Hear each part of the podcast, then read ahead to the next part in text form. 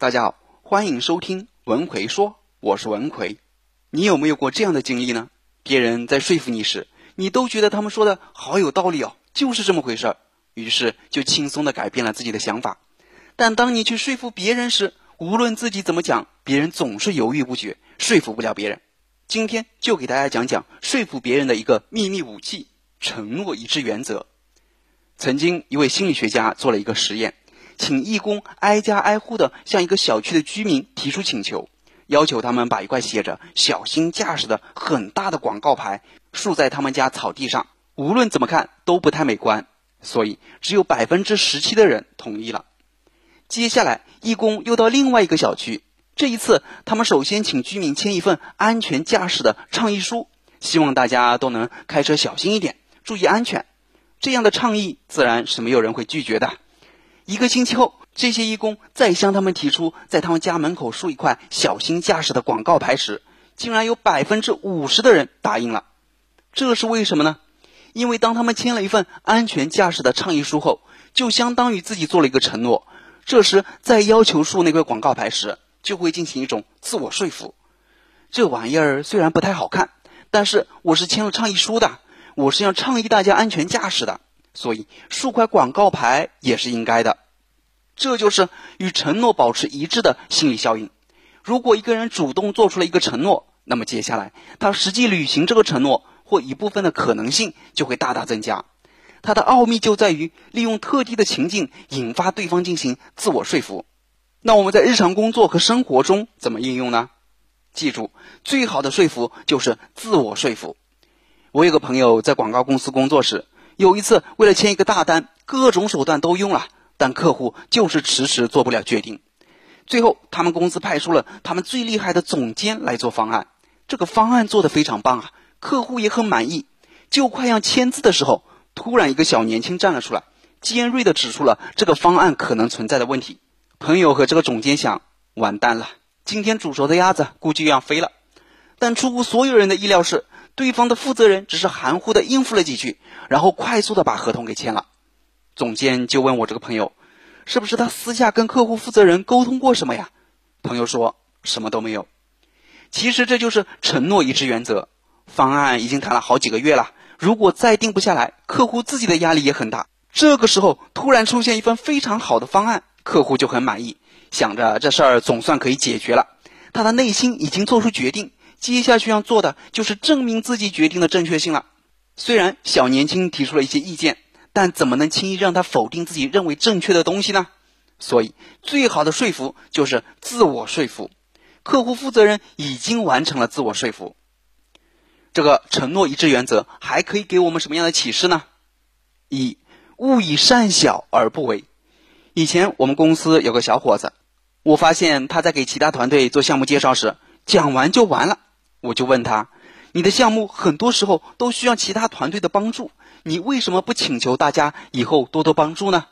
他说：“即使我请求了，他们也未必会答应；即使现在答应了，将来也不一定会遵守承诺。”这小伙子的逻辑看上去很完美，但他忽略了一个非常重要的概念，叫概率。他说的情况确实属实，即使现在他们口头上答应的很好，将来也不一定会真的帮忙。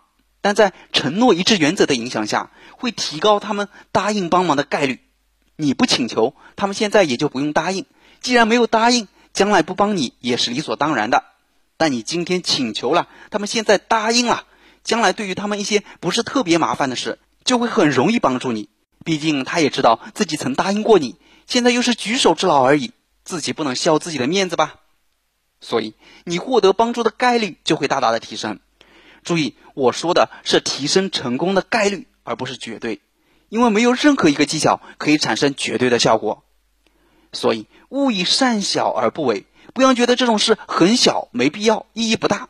如果你这样想，就真的错了。记住承诺一致原则，一个小小的答应，在将来很可能就会给你一个巨大的答应。不要放过那些看似微不足道的小事。二，做出承诺前，请三思。在讲这一点之前，我插一句：经常有学员问我，张老师啊，我总是不敢在公众前讲话，其实心里都想的挺好的，但一站在大家面前就不知道说什么好了，同时还会很紧张，手发抖，腿发抖，怎么办？公众讲话其实是一个人提升自己形象和影响力的必备技能。我在过去的十多年演讲口才培训过程中，总结出了一套非常有效的训练方法，叫无忧演讲口才系统训练课程，系统全面的、手把手的教你如何更好的去公众讲话，来快速提升你公众讲话的水平。想学习这个课程的朋友，可以微信搜索我的公众号“文奎说”，然后在公众号里回复“演讲”就可以了。好，我们来讲讲做出承诺前请三思。承诺一致原则在别人身上有效，同样在你身上也有效。你今天听了我的课程，也有很多其他人也听了我的课程，他们也掌握了这个技巧，说不定将来的某个人就会把这个技巧应用到你的身上。所以，不要觉得这个承诺微不足道就随口答应。当你答应对方的这种小要求越多，你在将来就越难拒绝对方。这就是为什么你经常被别人说服的一个重要原因之一。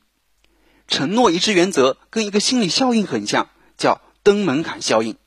在《伊索寓言》里啊，有一个很有趣的小故事，我可能在以前的节目里也讲过。曾经有个乞丐啊，肚子非常饿，突然天又下起了雨，又冷又饿的乞丐就往前跑，发现自己跑到了富人区，前面都是一栋栋的豪华别墅。乞丐就上前去挨个敲门，然后说。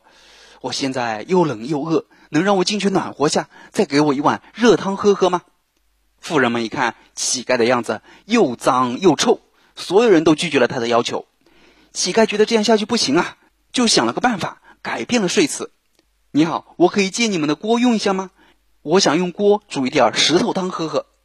石头也能煮汤喝？富人觉得很好奇，就想看看。于是乞丐捡了两块小石头，洗了洗，放进锅里煮了。煮了一会后说：“有没有青菜呢？汤里没有青菜，不好喝。”于是妇人就给了他一些青菜。乞丐又说：“汤里最好是加个鸡蛋。”妇人又给了他一个鸡蛋。乞丐说：“快好了，给点盐和葱花吧。”妇人又给了他一些盐和葱花。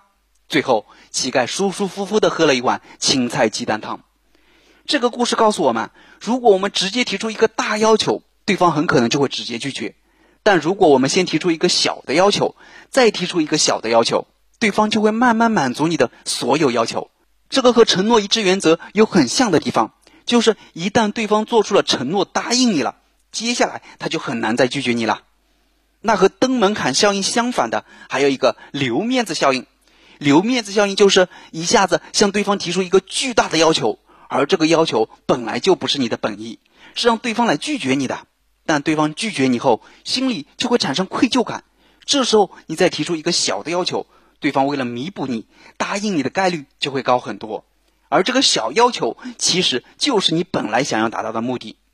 举个例子，你想让同事帮你修改文案，这时你对同事说：“李哥，你写文案的水平比较好，这次公司的文案你帮我写一下呗。”李哥说：“这写文案得花好几天呐。”这事儿我实在是帮不了你啊！你看我现在手头上事儿也很多。